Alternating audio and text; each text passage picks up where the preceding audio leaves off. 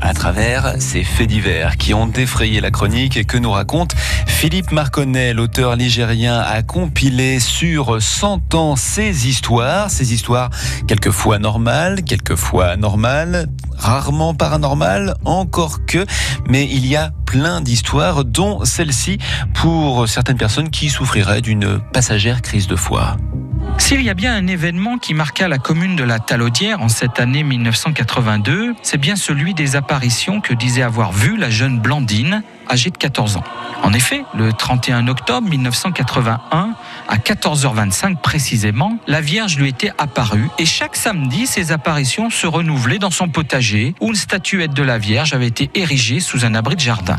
Si bien qu'en 1982, elle put prédire qu'une autre apparition aurait lieu lundi de Pâques. Ce jour-là, le maire et les autorités locales à une bonne farce. Ignores-tu que l'hôte est un envoyé de Dieu et qu'on doit l'accueillir avec respect? Mais lorsque dans la journée du 12 avril, ils virent arriver quelques 1500 voitures et des dizaines de cars desquels descendaient comme à Lourdes des religieuses et des infirmes en fauteuil roulant, la farce tourna au cauchemar pour les gendarmes. Oui, on l'a entendu. Bon, là, il est 5 heures, là, on rentre au commissariat, hein, c'est la fin de journée. L'apparition de la Vierge était prévue pour le milieu d'après-midi. Et vers 15h45, on raconta que la jeune fille aurait bien eu une apparition.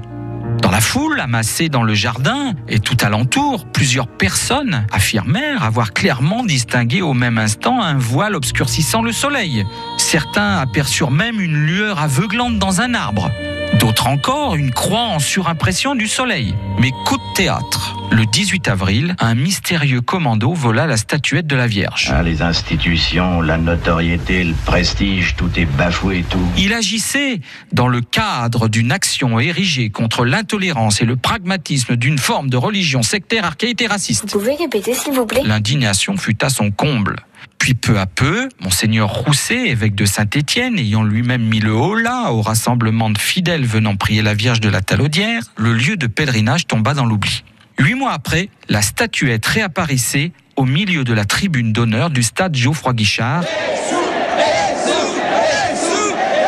Alors que les Verts étaient empêtrés dans l'affaire de la caisse noire. Il fallait bien un miracle de la Vierge de la Talaudière pour sortir Roger Rocher de la tourmente. Et à vrai dire, euh, elle n'y a pas vraiment réussi. Des faits divers, comme s'il en pleuvait, c'est tous les jours et tout l'été sur France Bleu Saint-Étienne-Noir avec l'auteur ligérien Philippe Marconnet qui nous raconte ces histoires que vous pouvez retrouver également sous la forme de cet ouvrage paru aux éditions Brochet, Un siècle de faits divers dans le département de la Loire et c'est disponible dans toutes les bonnes librairies ligériennes. France Bleu.